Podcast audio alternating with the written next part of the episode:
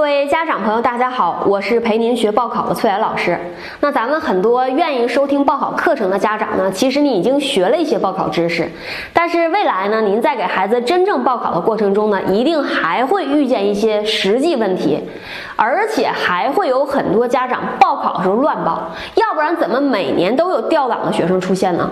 所以我觉得哈，我有必要从现在开始讲讲出分报考的时候，您在真正操作过程中会。遇见的一些实际问题，希望咱们家长呢给孩子报考一定少走弯路。那每一年哈，即使高考已经出分了，马上报考的时候，也会有家长经常问我说：“老师，我多少分能上什么学校？”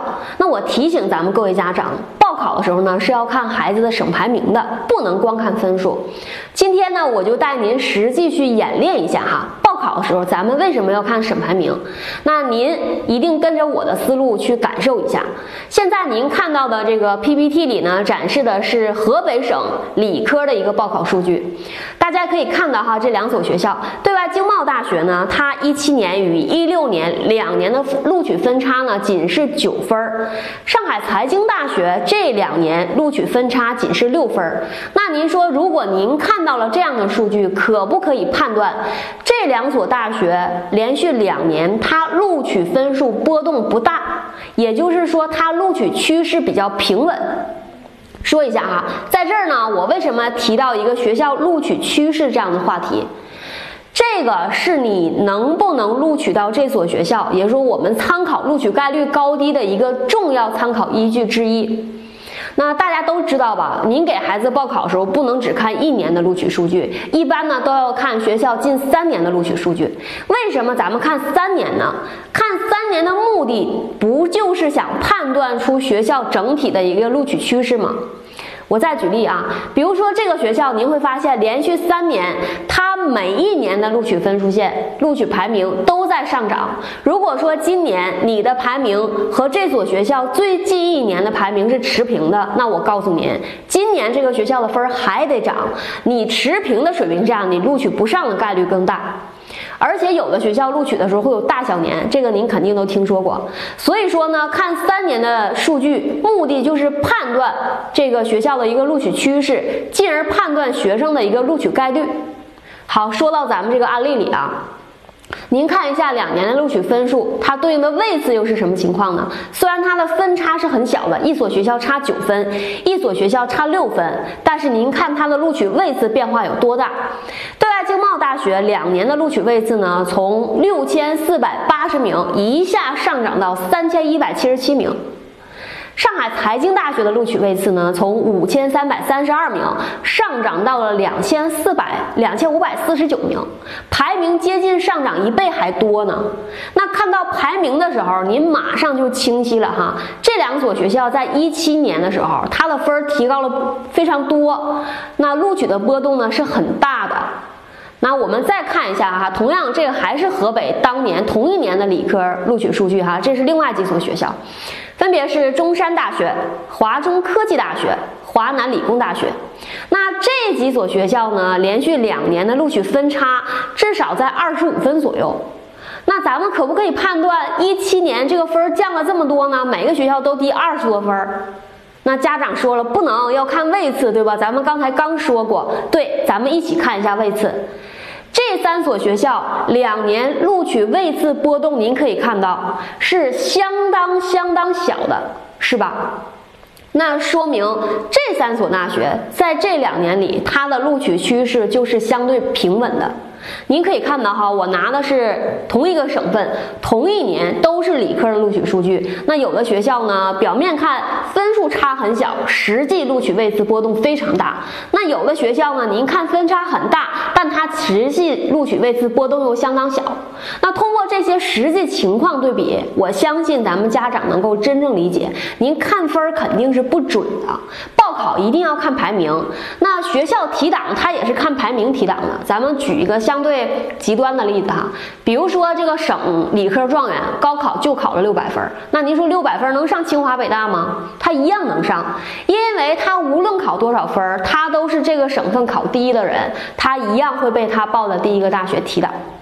好，那家长可能会问了，知道报考需要看学校位次了，那咱们家长怎么能查到位次呢？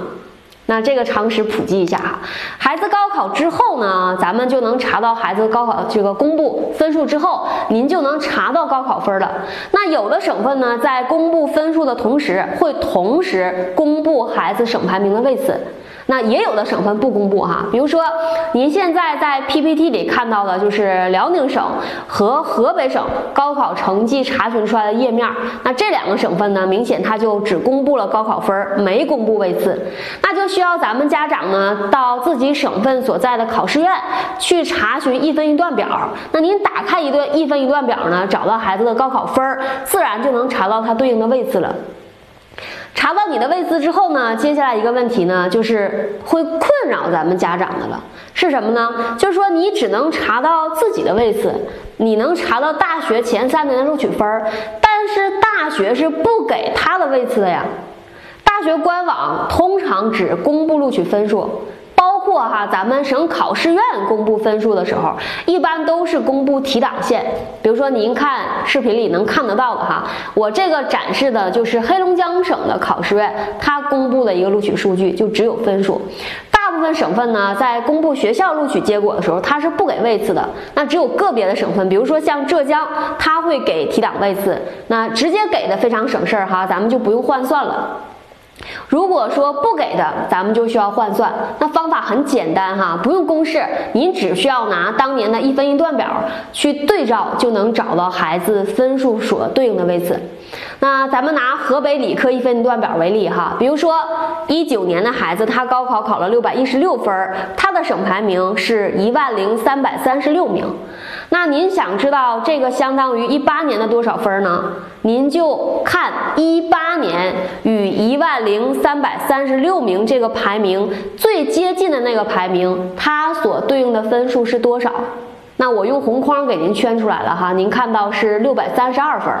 同理啊，如果说想换算成一七年的分数，那您就去一七年的一分一段表里找与这个排名最接近那个排名所对应的分数是六百零一分儿。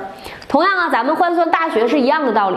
那如果说您知道了这个所大学近几年的录取分儿，您怎么能知道它近几年的录取位次呢？您就去一分一段表里。找分数对应的位次就可以了，非常的简单，这个咱们家长呢都能理解，都会操作。那我想把咱们家长报考的视野稍微再拓宽一下哈，那就是说我如何利用孩子的位次去定位能报考的学校呢？那您可能都听说过哈，一般选学校的时候呢，会有两种方法去定位这个学校和专业，一种呢就叫线差法，就是孩子的成绩超了您当年一本线多少分儿，或者说他的成绩是二本成绩，您超了二本线多少分儿。那另外一种方法呢，就是位次法。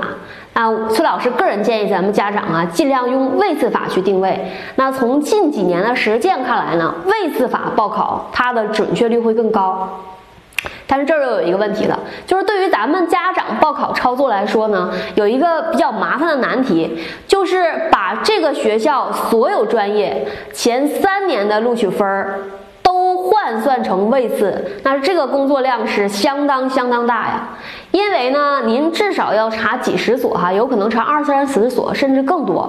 那家长需要花很长时间去查询您关注的这些学校，每一年所有专业他录取的一个分数换算成位次。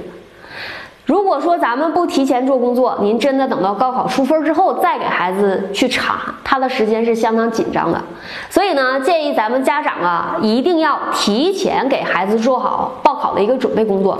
您完全就可以现在开始哈，把孩子模拟考试成绩上下各拉三十分，在这个范围内，就是有可能是孩子高考成绩的一个波动范围。那在这个范围内呢，把您选定的学校、想报的学校都挑出来，然后提。前呢，把这些学校近几年的录取分数换算成位次，那您报考的时候心中有数，不慌不乱。